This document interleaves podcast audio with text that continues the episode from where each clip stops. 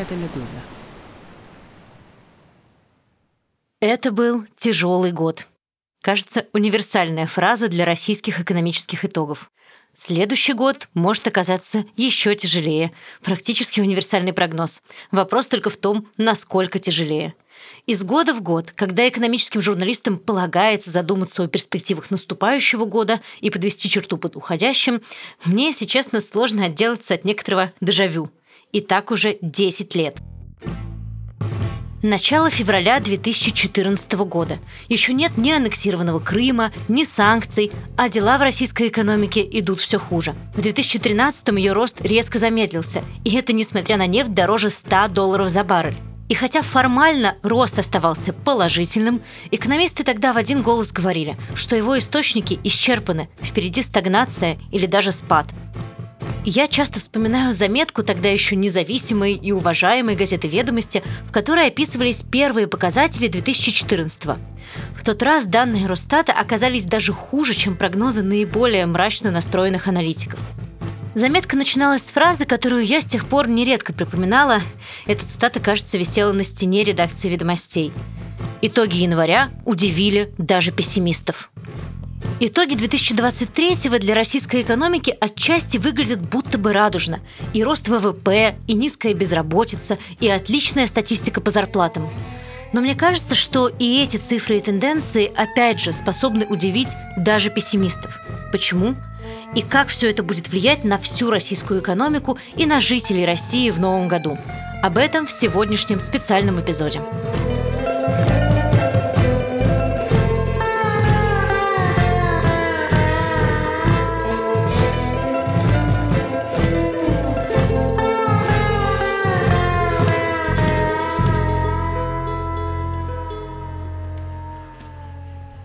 Вы слушаете подкаст «Отрицательный рост». Я Маргарита Лютова, специальный корреспондент «Медузы». Вы уже знаете, в этом подкасте мы разбираемся, как на самом деле работала, да и работает до сих пор российская экономика. Весь первый сезон мы изучали, как же она работает э, в 2023 году, и сейчас попробуем подвести итог и заглянуть в 2024 и понять, что из этого нового в 2023 перекочует с нами в будущее, а что мы оставим в прошлом. Помогают мне мои дорогие, замечательные коллеги по экономической журналистике, с которыми радость и честь делить эту область. Анастасия Стагней, корреспондент Financial Times по России, в недавнем прошлом русская служба BBC, The Bell. Настя, привет, спасибо, что ты здесь с нами. Рита, привет, спасибо огромное, что позвала. И Максим Тавкайло, сейчас автор и редактор телеграм-канала Фаридейли совместно с журналисткой Фаридой Рустамовой, а также рассылки «Пояснительная записка». В прошлом огромный послужной список, кажется, всех главных деловых изданий России, Forbes, РБК, «Ведомости старого образца». Максим, рад тебя видеть. Да, всем привет, Рид, привет. Для начала, чтобы задать темп и настроение. Если мы попытаемся объяснить коротко в максимально, не знаю, сжатых фразах, экономика 2023 года в России для инопланетян или для наших далеких потомков. Что это? Ну, я думаю, что это в первую очередь военная экономика, то есть это экономика страны, которая ведет войну, которая зациклена на этой войне, которая собирается вести еще долго. И э, это экономика, которая частично перестраивается, частично уже перестроилась вот на такие вот рельсы. Плюс к этому это относительно все еще более-менее э, нормально функционирующая экономика. То есть, да, она там вообще не рыночная, и даже странно про нее говорить в таких рыночных терминах, но при этом э, мы не увидели никакой катастрофы, которую многие, там, включая меня, изначально, может быть, ждали. А, то есть э, худо-бедно она продолжает функционировать. Но вот мне очень понравилась фраза Сергея Гуриева, которую я сказал, по-моему, года три назад в интервью. Это было во время ковида. И тоже все удивлялись, почему как бы вот э, в российской экономике не случилось коллапса. И он сказал, что то, что находится в болоте, не может упасть с обрыва. Вот мне кажется, эта как бы формулировка, она по-прежнему очень хорошо применима к российской экономике. И вот то, что мы наблюдаем, это такое состояние стагнации, состояние болота, которое, тем не менее, функционирует, но вот исключительно на этих военных рельсах. Максим, добавишь что-нибудь про болото? Ну, я бы не стал бы сравнивать российскую экономику с болотом, а, учитывая, какие темпы роста она в этом году показывает, хотя мы еще об этом, наверное, поговорим, что значительная часть этих темпов а, объясняется именно государственным военным заказом, то есть, по сути, войной в Украине. Но, отвечая коротко на этот вопрос, я бы сказал, что российская экономика 2023 года – это экономика развитого госкапитализма. Угу. Про развитый госкапитализм сейчас, наверное, сразу и начнем, потому что уже вы оба это сказали, государственные военные расходы, кажется, удивили нас всерьез и в этом году, и план на 2024 впечатляет еще сильнее. И кажется, вы наверняка много слышали таких прогнозов, таких заключений, что это бюджет долгой войны, что он с нами надолго. Максим, ты следишь за бюджетом долгие-долгие годы, следил, э, конечно же, и в последние месяцы. Скажи, как по твоим ощущениям, что говорят источники, может быть, твои, насколько вот этот военизированный бюджет — это такая, как модно говорить, новая нормальность? Давай, наверное, сначала дам некую рамку, потому что люди не обязаны следить за этой темой. Эм, в следующем году в России будут рекордные расходы на оборону и в целом безопасность в государственном федеральном бюджете. Они в этом году рекордные, но то, что случится в следующем году, бюджет уже принят, это действительно ну, что-то э, ну, фантастическая, потому что более, по-моему, 40% бюджета, там 14 триллионов из 36, э, будет потрачено государством на, повторюсь, э, содержание армии и правоохранительных органов только на содержание армии будет потрачено 10,8 триллионов рублей, чтобы как бы люди в целом понимали порядок цифр.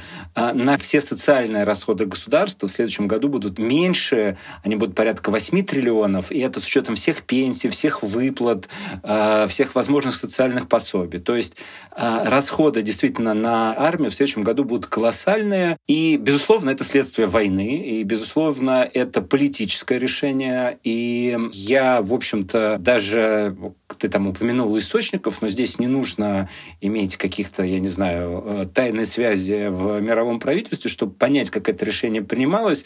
Безусловно, это э, решение, которое принял Владимир Путин. Ни Минфин, ни правительство никогда бы сами такое решение бы не приняли. И что из этого следует? Вот ты спросила, надолго это или нет. Ну, на мой взгляд, это, конечно же, надолго. С кем будет война? Только между Россией и Украиной или конфликт расширится? Мы не знаем. И гадать это, ну, в общем-то, там бесполезно. Но а, то, что Владимир Путин готовится и готовит Россию к затяжной войне, это очевидно.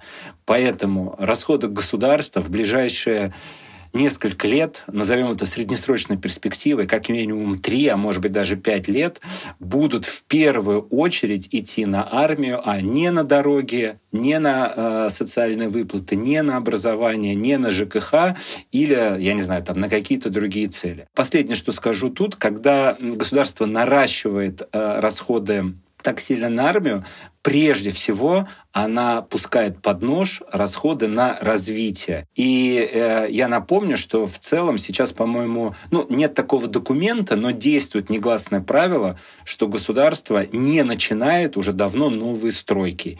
Именно потому, что прекрасно понимает, что в любой момент э, расходы на армию, возможно, придется увеличивать еще сильнее. Здесь мы, наверное, должны отметить, что не начинают новые стройки пределах международно признанной Российской Федерации, потому что на аннексированных территориях э, стройки идут. Я помню, и у вас в Фридейле был пост о том, что в бюджете в кои-то веке появилась хоть какая-то строчка, которая показывает расходы на аннексированные территории, потому что раньше все это пряталось в закрытых статьях. Понятно, что это вершина айсберга, но это все равно были сотни миллиардов рублей. Это огромные деньги. Разреши, я еще последнее тут уточню, чтобы люди понимали, понимали, за последние годы власти получили практически безграничные возможности по распределению внутри бюджета денег, не раскрывая как бы статей, на которые эти средства идут. Действительно, расходы на эти сроки гигантские, но какие они, мы точно не знаем, потому что все эти статьи секретные. По этой строчке в бюджете мы видим, что на самом деле, видимо, далеко не все, потому что э, еще до того, как она появилась, э, были разные заявления и от Хуснулина, который руководит вот этими всеми инфраструктурными проектами на аннексированных территориях, и от э, глав вот этих самопровозглашенных республик. Там э, только на инфраструктуру предполагалось вложить, по-моему, порядка там, до двух триллионов рублей. А вот в этой строчке там речь идет о сотнях миллиардов. А понятно, что ну, на эти регионы сейчас будет тратиться очень много денег, потому что у нас выборы грядут, и нужно как-то людей, в общем, держать э, в состоянии позитивного тонуса. Если только на инфраструктуру там надо 2 триллиона, мы можем только догадываться, сколько нужно на социалку, на школы, на прочие какие-то выплаты, которые там выше, чем во многих старых, скажем так, регионах и так далее. Да, вот здесь как раз мы можем зафиксировать, что это не просто там, военный бюджет и бюджет теперь сосредоточенный на аннексированных территориях, это бюджет, который не дает всем остальным территориям, всем остальным областям развиваться. При этом скажут нам какие-нибудь большие оптимисты российской экономики, вы посмотрите, ВВП-то растет на 3 с лишним, а то и 3,5%. Быстрее среднемирового роста. Казалось бы, столько лет э, Владимир Путин поручал этого добиться, и неожиданно удалось в 2023 году. Я хочу поговорить про этот рост. Мы уже коснулись его, сказали, что это рост раздутый бюджетными расходами. Учитывая, что бюджетные расходы явно будут повышенными и в следующем году, как вы думаете, наверное, начну с Насти в этом вопросе, стоит ли ждать такого же статистического чуда и в 2024? Мы пока этого не видим в прогнозах, да, но в то же самое время прогнозы там, Центробанка, прогнозы даже Минэкономразвития, которое всегда куда более радужно видит ситуацию в российской экономике, они год назад не ждали никаких 3% по итогам 2023. Знаешь, ну я бы хотела, если можно, действительно сказать несколько слов про вот эти вот пресловутые 3-3,5%, которые ожидаются, скорее всего, действительно будут в этом году. То есть, чтобы немножко как-то развеять вот этот романтический флер вокруг э, политического гения Владимира Путина, который наконец-то смог добиться таких темпов роста. Ну, э, действительно, тут стоит сказать, что цифра кажется реальная. То есть Путин говорит явно по верхней планке. То есть вот он э, на своей прямой линии назвал цифру 3,5%, ЦБ дает выше трех, и даже вот МВФ, э, они недавно повысили прогноз, там не 3, но 2, 2,2, по-моему. Ну, то есть тоже, в принципе, видно, что рост есть. Но здесь нужно сделать несколько дисклеймеров. И первый — это то, что это рост после низкой базы, то есть было падение на 2% в прошлом году, и, соответственно, понятно, что чем больше упало год назад, тем больше вырастет в этом. А, во-первых. Во-вторых, как мы уже сказали, действительно очень важно отмечать, что довольно существенная доля этого роста приходится на Э, военное производство, и это важно. Почему? Потому что, ну, во-первых, э, рано или поздно война закончится, и как-то ну, придется перестраиваться с этого. То есть это выглядит не как эм, долгосрочная почва для роста. То есть если в экономике производится, не знаю, там хлеб или что-то такое, чем пользуются люди, это остается внутри экономики, и получается мультипликационный эффект. Если производятся танки, танки едут на фронт, там же они, в общем, и остаются где-то в полях э, Луганщины и Донеччины. То есть это не не способствует дальнейшему росту экономики. Вот. Но еще важно сказать, что еще одна причина этого роста — это рост э, потребления внутреннего, который вызван ростом доходов. То есть э, доходы в России в среднем как бы по больнице действительно выросли. Это тоже вроде как хороший сигнал, но и тревожный в то же время, потому что причина этого роста таковы, что, во-первых, э, в России, и об этом просто говорят уже из каждого утюга, но это правда, действительно колоссальный дефицит рабочей силы, ну и понятно, что чем больше конкурируют за сотрудников, тем больше им надо платить платить. Плюс деньги попадают в оборонку, соответственно, в оборонке растут зарплаты, ну и плюс есть, э, опять же, все социальные расходы, связанные с войной. Но это все вот факторы, они разовые, ситуативные. То есть все они не говорят о том, что вот экономика вышла наконец-то из каких-то темных дебрей на радужную дорожку, и теперь такой рост будет каждый год. Теперь, если говорить про будущее, лично я не думаю, что в следующем году мы увидим такой же рост, хотя, опять же, российская экономика не устает нас удивлять, э, но еще больше нас не устает удивлять российские как бы, политические деятели и их решения, поэтому просто предсказывать что-то довольно трудно. Но на самом деле пока э, ни ЦБ, ни Международный валютный фонд, они не ждут э, роста выше 1,1% в следующем году. А нет, ЦБ, по-моему, 1,5%, но это, это не 3. И у этого есть совершенно понятная логика. То есть, с одной стороны, да, мы ждем роста э, бюджетных расходов, мы их видим, и действительно он будет. Но с другой вот э, есть ощущение, что сейчас экономика работает уже на максимальной мощности. Ну да, понятно, что теперь расти придется не с низкой, а с высокой базы. И мало того, что нет рабочих рук, есть еще важные ограничения в виде того, что импорт комплектующих и оборудования становится все труднее, все дороже. Какие бы серые схемы ни находились, они, как правило, приводят к росту издержек. И это тоже ограничивает возможности для роста. Максим, добавишь что-нибудь? Да, я хотел добавить, что вот по различным оценкам от трети роста российской экономики в следующем году приходится как раз на оборонзаказ, на военные отрасли. То есть, ну, простая математика, вот если Настя сказала, что по различным оценкам в этом году рост российской экономики будет там от трех до трех с половиной, то, э, ну, там, отнимаешь процент, и вот у тебя получается, что без э, военного сектора у тебя уже рост около двух процентов. То есть просто ну, восстановление восстановление прошлогоднего падения. Получается. Абсолютно, да. И, а в промышленном э, производстве на отрасли ВПК и связанные с ними э, другие отрасли, как там производство компьютеров и так далее, приходится около 50% роста. То есть то, о чем говорил Настя, эти цифры прекрасно иллюстрируют. Российская экономика, я, может быть, не буду так резок, как Настя в начале, не военного типа, но то, что она стремительно двигается вот в сторону экономики действительно военного типа. Можно я тоже немножко добавлю. Во-первых, вот ты сказала про сокращающиеся возможности импорта.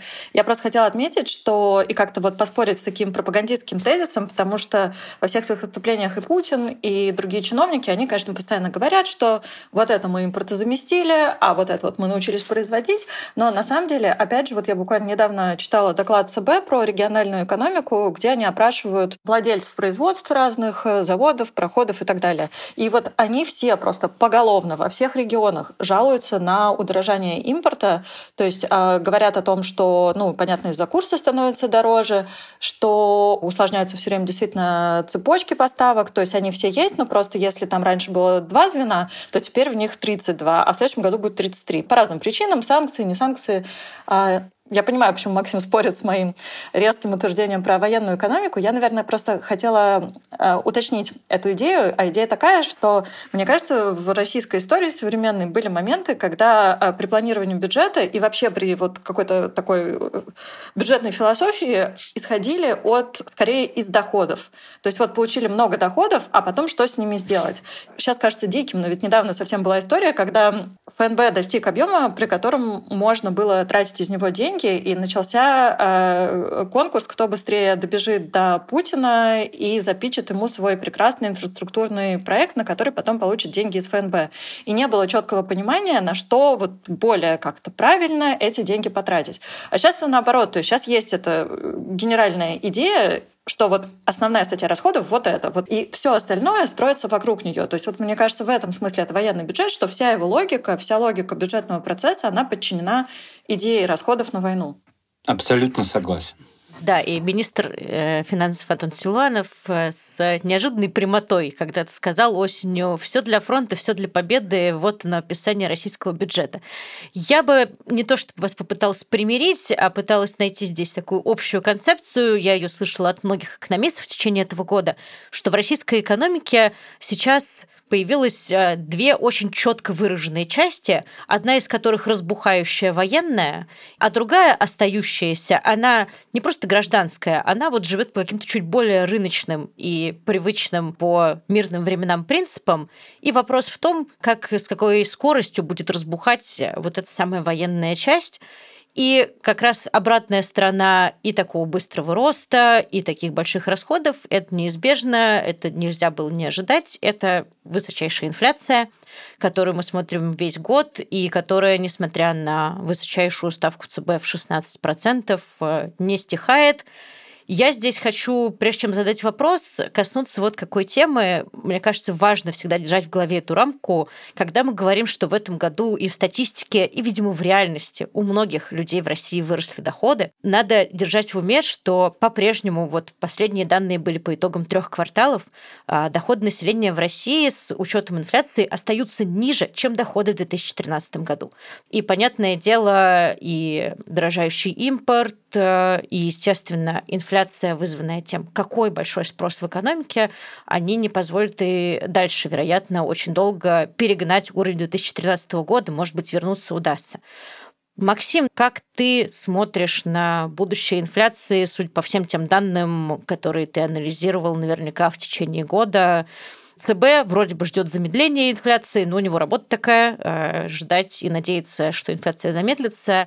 Ну, хотя ты сказала, что ЦБ по призванию нужно быть оптимистом, э, тем не менее мы ну, не можем не отметить, что Центральный банк действительно на данный момент надеется и прогнозирует, что к концу следующего года инфляция в России замедлится до 4-4,5% с нынешних там, 7,5-8%. Ты сказала, что мы наблюдаем инфляцию, э, высокую инфляцию в России э, весь год. Тут тебе поправлю, это не совсем так. Э, перелом случился, если мне память не изменяет, в июне, в июле, а вообще-то в первом полугодии российские власти очень хвалились, что инфляция, по-моему, опускалась ниже, ну, там, годовая, ниже двух с половиной за счет очень высокой базы прошлого года, и Путин постоянно про это говорил, из серии, вот смотрите, у нас 2%, а у немцев, французов французов и, и прочих европейцев под 7, ну и так далее. А, действительно, да, перелом, как я сказал, случился летом, подкосили всех, а, ну, я имею в виду правительство, это мясо, плодовочная продукция и яйца, как мы уже сейчас знаем.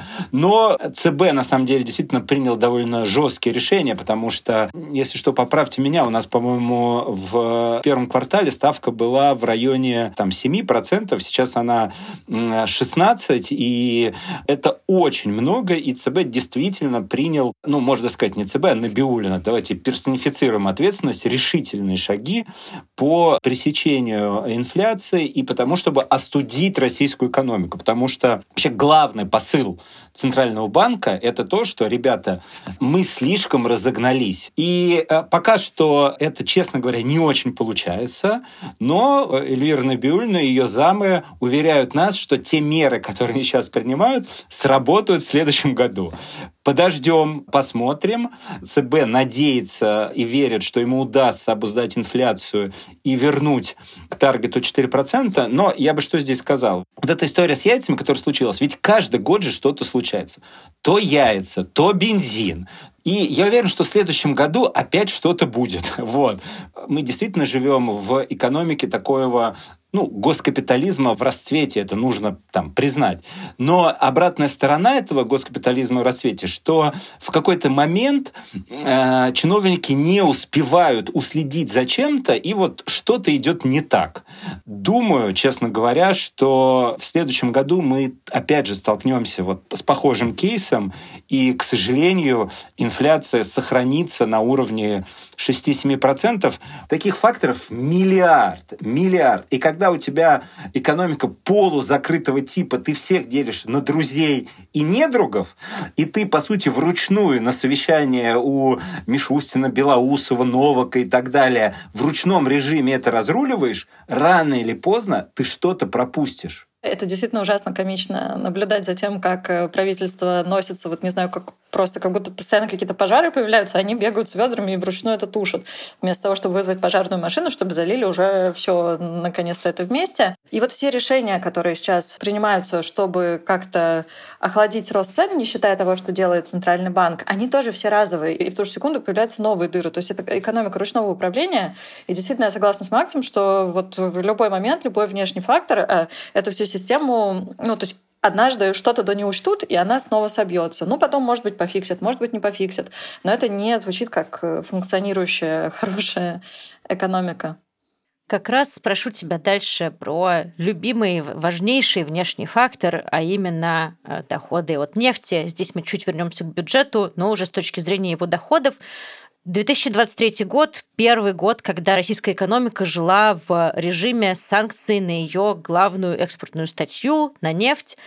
Да, эти санкции по-разному оцениваются, кто-то говорит об их недостаточном эффекте. Ну, речь, понятно, про какие санкции. В первую очередь, это тот самый ценовой потолок, который, по идее, должен был ограничить доход России от а, экспорта нефти. Не во всем это получилось, или, возможно, получилось не в том масштабе, в котором задумывалось, а, тем более, что весь год российские экспортеры искали всякие хитрые схемы по обходу этого всего. Настя за этими схемами пристально следила. Попрошу тебя рассказать, коротко примерно, как это работало, и как ты считаешь, насколько вот это вот эти схемы устойчивые. То есть понятно, что это все тоже разовые решения, похожие здесь на тушение пожаров, но э, получится ли все это продолжать в будущем? Помимо ценового потолка, еще важно сказать, что Европа в целом приняла решение не закупать российскую нефть. У этого есть э, ряд ограничений, но в целом ситуация такая. Соответственно, что произошло? А, России пришлось искать э, новые рынки сбыта для своей нефти и новые пути доставки своей нефти на эти рынки. И это произошло, ну, справедливости ради, на мой взгляд, вот как мне показалось, по моим собственным ощущениям, по какой-то температуре на рынке, это произошло быстрее, чем мы все думали, и успешнее, чем мы все думали. То есть довольно быстро российские экспортеры нефти смогли создать так называемый теневой флот. Об этом очень много сейчас пишут. Ну, то есть это прям так романтично звучит, но на самом деле они просто накупили кучу старых танкеров. Многие из них это довольно иронично использовались уже другими странами для обхода санкций, например, Ираном. И они зарегистрировали эти танкеры на какие-то компании в так называемых дружественных странах, то есть странах, которые не объявили санкции против России. Ну, то есть основное это Гонконг, ну, Китай, Индия, наверное, как-то так. И вот получается, что появилась такая инфраструктура, позволяющая российскую нефть продавать не пользуясь сервисами стран, которые наложили санкции. Это первый момент. Второй момент, собственно, рынки сбыта, они появились. То есть Россия стала поставлять колоссальное количество нефти в Индию. В Китай тоже увеличили поставки, но в Китай поставляли и раньше. И вот Индия, наверное, это самое такое интересное новое направление, которое для себя открыла Россия. А разница в том, что на европейский рынок Россия поставляла нефть дороже, чем в Китай или в Индию, и плюс там еще в какие-то страны, которые сейчас для себя Россия открывает, вот э, довольно удивительно, но было несколько поставок в Бразилию, например, вообще, хотя, казалось бы, там есть рядом Венесуэла, и вообще много откуда еще можно купить нефть. Явно там люди настроены искать какие-то креативные решения. Вот мы тоже недавно про это писали, что в Китай было несколько поставок. Я так понимаю, что будет еще в этом году. Впервые вообще в истории в Китай поставляли нефть по Северному морскому пути. То есть это очень опасно, а, потому что там лед, там непредсказуемые погодные условия. Этот танкер может зажать, и если так очень на пальцах объяснять, то нефть разольется, и что с этим делать решительно непонятно. Но зато это сильно дешевле, чем ехать э, традиционным путем через Суэцкий канал и так далее. Соответственно, если резюмировать, то все это позволило России сохранить довольно большой объем поставок нефти, несмотря на все ограничения. То есть падение в объеме несущественное. Падение в доходах есть. А вот как раз недавно вышли новые данные, по-моему, с января по ноябрь, получается, за текущий год. И там падение на 20 примерно процентов по доходам. Вот. Это связано с тем, что в целом цены э, за этот период были ниже на нефтяном рынке, чем э, в 2022 году, когда все были вообще в ужасе от происходящего, было непонятно, как это будет работать, и вообще выпадает ли Россия целиком из э, структуры предложения на мировых рынках или нет. Но как бы вот как, как в сериале «Чернобыль» говорили, not great, not terrible. То есть на самом деле все это работает. И если эмбарго на поставки в Европу, ну, действительно сработало, то есть туда действительно объемы совершенно мизерные сейчас поставляются, то ценовой потолок, э, мы об этом с коллегами вот недавно писали, он не работает абсолютно, то есть нефть поставляется по ценам гораздо выше этого потолка, причем об этом говорят и официально российские власти, но можно было бы предположить, что они как-то вот э, бахвалятся, но нет, об этом же говорят и таможенные данные стран, куда эта нефть едет. И в целом вот при текущей конфигурации санкций э, существенного падения ну, в целом нефтегазовых доходов, да, никто не ждет. Вот Киевская школа экономики, которая очень пристально следит за российскими нефтегазовыми доходами, как раз за тем, как работают санкции, они консультируют иностранные правительства вот по теме нефтегазовых санкций. Вот я прямо специально перед выпуском тоже посмотрела их э, данные, и они ждут небольшого падения в 2024-2025 году российских нефтегазовых доходов, но но несущественного, то есть это максимум там, на 10% в год, мне кажется, вот они ожидают падения, не больше. Ну и, наверное, пару слов еще стоит сказать о газе. Вот с газом все обстоит сильно хуже в плане того, что переориентировать его поставки невозможно, но просто газ в структуре нефтегазовых э, доходов российского бюджета занимает чуть меньшую долю. Вот. А, но с газом, да, все достаточно печально. Я уверена, что невеселые лица топ-менеджеров «Газпрома» сейчас, потому что а, если нефть действительно можно купить дешевый танкер и не хотят у тебя ее покупать в Европе, окей, ты на этом танкере повезешь ее в Индию, то с газом так не работает. И после того, как Россия лишилась Северного потока, в который вбухала кучу денег, она осталась в довольно патовом положении. Но если Россия еще не в очень патовом, то «Газпром» в трудной ситуации, потому что в России России не очень развиты технологии сжижения природного газа, и они тем более не развиты у «Газпрома», то есть он просто этим довольно мало занимался. И это значит, что чтобы перенаправить куда-то поставки газа, нужно быстро построить трубу. А трубу быстро построить невозможно, плюс, чтобы построить новую трубу, нужно договориться с покупателями. Сейчас, понятно, вся эта дискуссия идет вокруг Китая, то есть согласится ли Китай, захочет ли Китай, чтобы Россия строила а, силу Сибири-2 газопровод в Китае, по которому какую-то часть объемов, а, которые направлялись в Европу, он будет покупать, но пока это все совершенно в таком лимбическом состоянии. Я разговаривала недавно с э, нефтегазовыми аналитиками, просила ради интереса оценить, сколько все вот эти вот меры а, позволяют как бы заместить потерянный рынок Европы. И все говорят, что это только 5-10%. То есть если с нефтью речь идет, э, не могу сказать точную цифру, но я думаю, что там 70, 60-70, а то и больше, то здесь это 5-10 максимум. И, видимо, еще какое-то время Россия продолжит вот так же быть странным образом все еще довольно тесно связана с мировой экономикой. То есть здесь, наверное, важно подчеркнуть, что это не связь с мировой экономикой как у здорового человека, у здорового государства, которое встроено в цепочке поставок, торгует, э, импортирует и экспортирует разнообразные товары. Нет, Россия поставщик энергоресурсов э, и импортер необходимого ей оборудования и комплектующих, зачастую даже для военной сферы.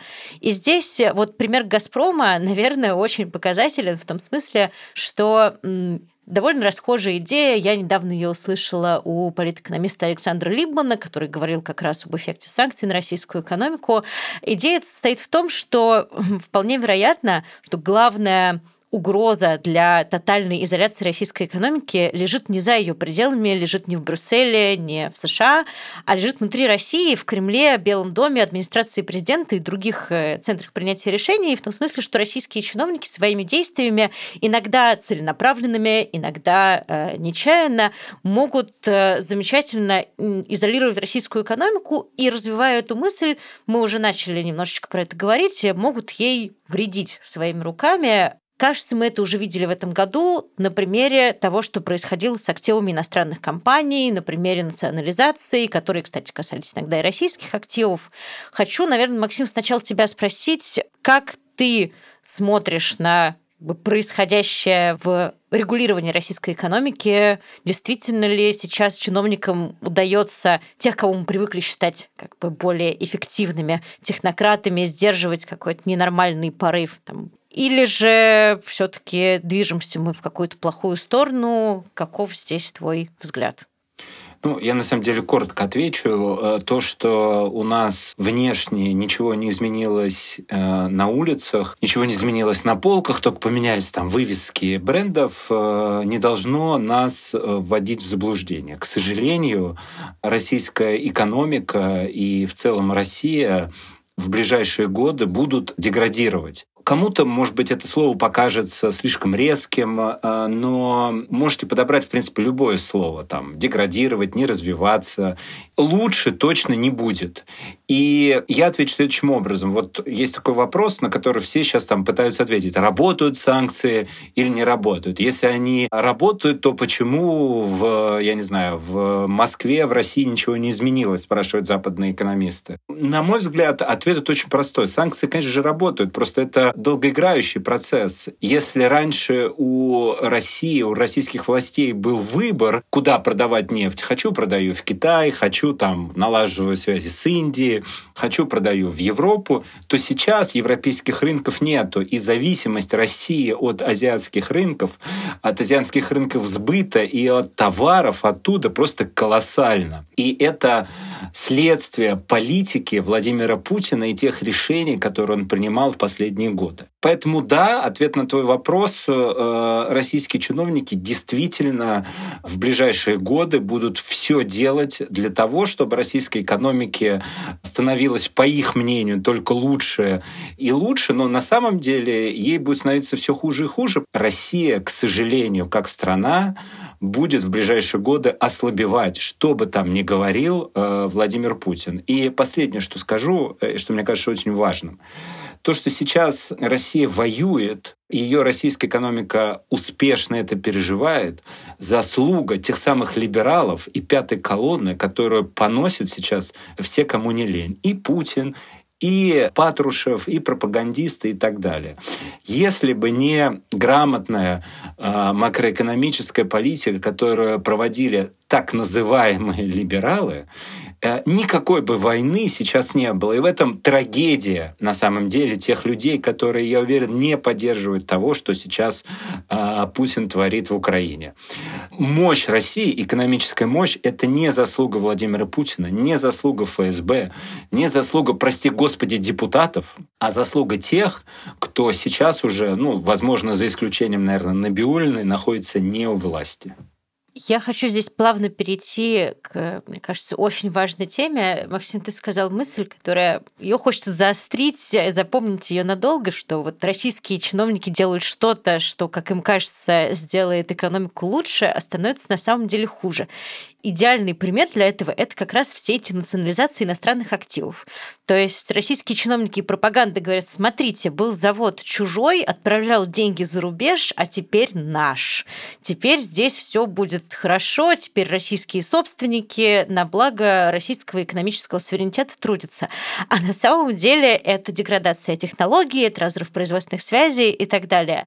Я абсолютно согласна с тезисом Максима, и я бы хотела немножко, может быть, его так попробовать декомпозировать. То есть мне кажется, что когда мы говорим о том, что делают российские власти, стоит разделить э, политические решения и какие-то вот макроэкономические, слэш такие вот, знаешь, технократические, да. То есть мне кажется, э, вот то, что делают макроэкономисты-технократы, они просто придумывают инструменты, как бы то, что э, вот вытекает из этих политических решений, нанесло меньший вред экономике,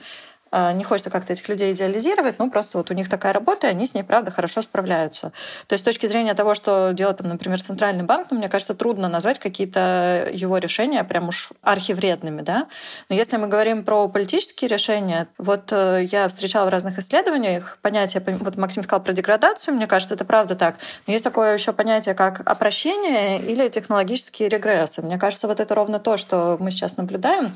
То есть а, вместо того, чтобы двигаться в будущее, вместо того, чтобы искать способ, условно говоря, создать какое-то там технологическое производство, какую-то IT-компанию, российские, э, я уж не знаю, как назвать, предприниматели, красные директора или кто, госпредприниматели, они будут заниматься тем, чтобы придумать 355 способов, как собрать танк из э, деталей, которые нужно ввести параллельным импортом. Ну, то есть, окей, достаточно креативная задача, но если мы вот так э, по-честному себя спросим, а действительно ли это то, к чему хочется стремиться, действительно ли это какой-то путь в будущее, ну, конечно же, это не он, но вернемся к событиям сегодняшнего дня, к национализации иностранного бизнеса.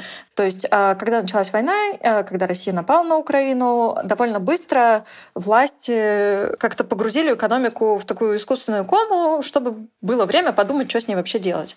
Запретили там много всяких операций с валютой, и в числе прочего, по сути, очень резко закрыли возможность иностранным компаниям из так называемых недружественных стран продать бизнес в России. То есть они не могут просто найти покупателя, договориться о цене, получить эти деньги, потом их вывести. Буквально вот в течение месяца придумали новую систему, по которой все владельцы таких компаний должны все эти сделки сначала согласовывать со специальной правительственной подкомиссией по иностранным инвестициям. Там даже изначально не было вообще понятно критерии, как нужно согласовывать эти сделки. То есть просто это сделали, чтобы, не дай бог, они все не выстроились в очередь на выход вместе со своими деньгами, и случился бы какой-то э, коллапс. А дальше эти критерии постепенно формировались, и теперь уже есть такое понятное количество каких-то э, таких ячеек, в которых нужно поставить галочки, просто чтобы теоретически тебе дали возможность выйти. Но это не значит, что тебе дадут выйти. Соответственно, с тех пор все компании, которые уходят с российского рынка, а это тоже для них очень непростое решение, они готовят большой пакет документов, они находят покупателя, и потом с этим покупателем идут вот в эту комиссию по иностранным инвестициям. Но помимо всего прочего, они должны, во-первых, продать свой бизнес как минимум с дисконтом в 50% к его стоимости. Во-вторых, они должны от суммы этой сделки заплатить 10%. Э, Сейчас его повысили 15%, говорят, повысить еще до 20% взнос в бюджет, что, конечно, с западной стороны выглядит не очень красиво, потому что вот э, бюджет воюющей страны, а вы туда собственные кровные денежки кладете. И есть еще ряд, в общем, таких вот критериев, которым нужно соответствовать, но эти основные. И изначально у комиссии и у власти в широком смысле был такой подход, что как бы главное, чтобы покупатель с этим бизнесом худо-бедно как-то справился, чтобы все продолжило работать, чтобы не было голодных бунтов. Ну вот как-то так. И последить, чтобы деньги не выводили желательно одним большим траншем, чтобы не трясти сильно рынок. Но, как говорят, вот мы в Financial Times довольно много просто про это писали, и мы разговариваем прям все время с большим количеством людей, которые такие сделки консультируют. И поскольку компаний много, там на самом деле прям очень много людей в этот процесс э, вовлечены. И вот э, в какой-то момент, это уже в этом году произошло, сильно сместился фокус, и явно появился огромный интерес именно к фигуре покупателя. Я думаю, что это связано с тем, что как сказать, ну вот хочется сказать элиты, но когда мы говорим элиты, мы как будто подразумеваем какие-то старые элиты, а это на самом деле совершенно уже новый класс, ну, в общем, предприимчивые люди из разных слоев э, поняли, что идет вот такой процесс, и можно что-то отхватить по дешевке. И очень многие в разговоре вот с нами называют то, что сейчас происходит, новыми 90-ми или приватизацией 2.0, потому что ну, объективно по дешевке можно взять э, какие-то хорошие активы. То есть э, самые громкие кейсы, которые нам всем известны, это кейсы с продажей неудавшейся компании Carlsberg и Danone, потому что они очень похожи. В обоих случаях а, и там, и там компания изначально хотела продавать. То есть есть компании, которые не собирались продавать. А вот эти собирались, и они прям ходили по рынку, они искали покупателей очень долго, и у тех, и у других покупателей уже были. И вот я не помню точно про Карлсберг, но у Данон э, все было согласовано, то есть они были вот на финальной стадии уже в этой самой комиссии, и в последний момент э, все поставили на холд, потому что предприниматели из Чеченской Республики заинтересовались этим бизнесом.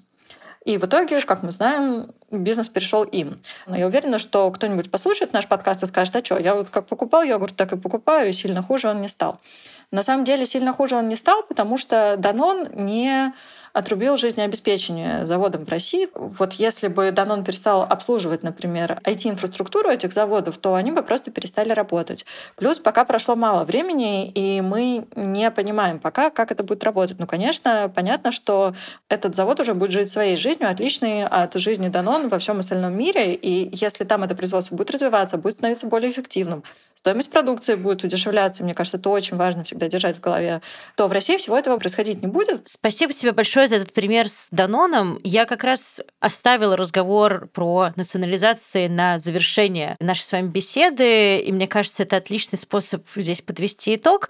Дело в том, что национализация — это такой решительный разрыв связи с внешним миром, да, это выключение России из мирового развития. И и высокая инфляция, и слабеющий рубль, все это десятилетиями люди в России видели, как-то пытались к этому приспособиться.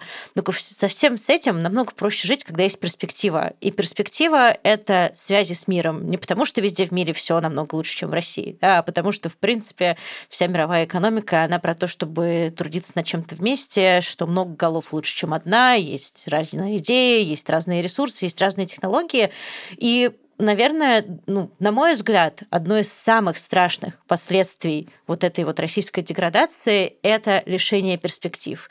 Я, наверное, вот попрошу вас под конец сказать, что, что вам кажется самым главным плохим последствием, ощутимым да, для людей. Максим, ты уже этого коснулся, да, что кажется, будто ничего не изменилось, но вообще-то изменилось. Ну, э, что бы ни говорили российские власти, российская пропаганда, развиваться России будет сложнее. Это, ну, собственно, наверное, самый главный не знаю, вывод или э, итог э, войны, которую э, затеял Владимир Путин. Я, конечно, сейчас, там, безусловно, когда мы говорим о, о войне, прежде всего нужно сказать об огромном количестве людей, которые из-за этой войны умирают, и э, этих людей не вернешь, и на этом фоне любые там какие-то экономические проблемы отходят на второй план. Но, тем не менее, если говорить все-таки об экономике, у нас, у, у России украли украли будущее, я могу так сказать, потому что мы все-таки по своему языку, по своей культуре прежде всего европейская страна. И сейчас нас искусственно пытаются заставить жить в азиатском мире. Я ничего не имею против азиатских стран. Я э, с огромным интересом и уважением отношусь и к китайской культуре, и к китайской истории, и к Индии, и, и к другим странам. Но Россия — это европейская страна. Мы сейчас от Европы, от западного мира отрезаны. И это не только наше будущее делает э, туманным, но и будущее наших детей. Печально, на самом деле, слышать, но мне показалось очень точным вот э, формулировка, которую Макс использовал, что украли будущее.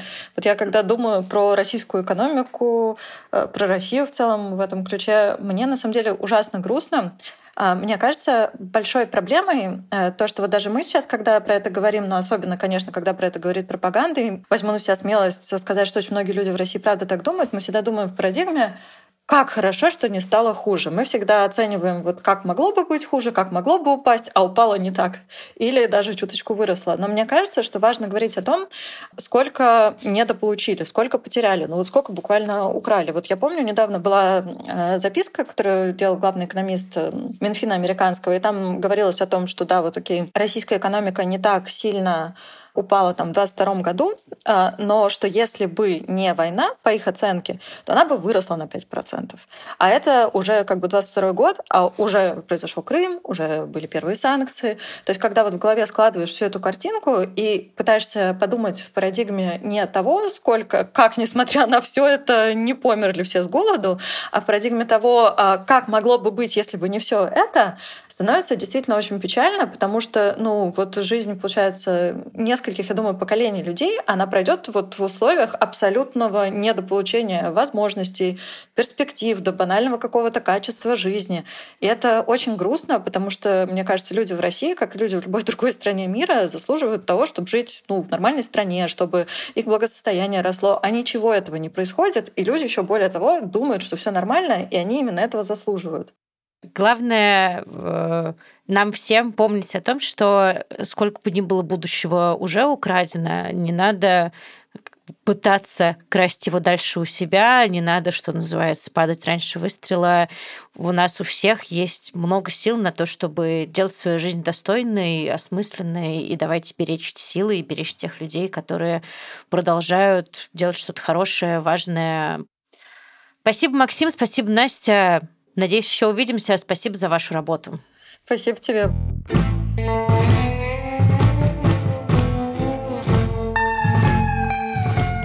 Вы слушали подкаст «Медузы. Отрицательный рост». Я Маргарита Лютова.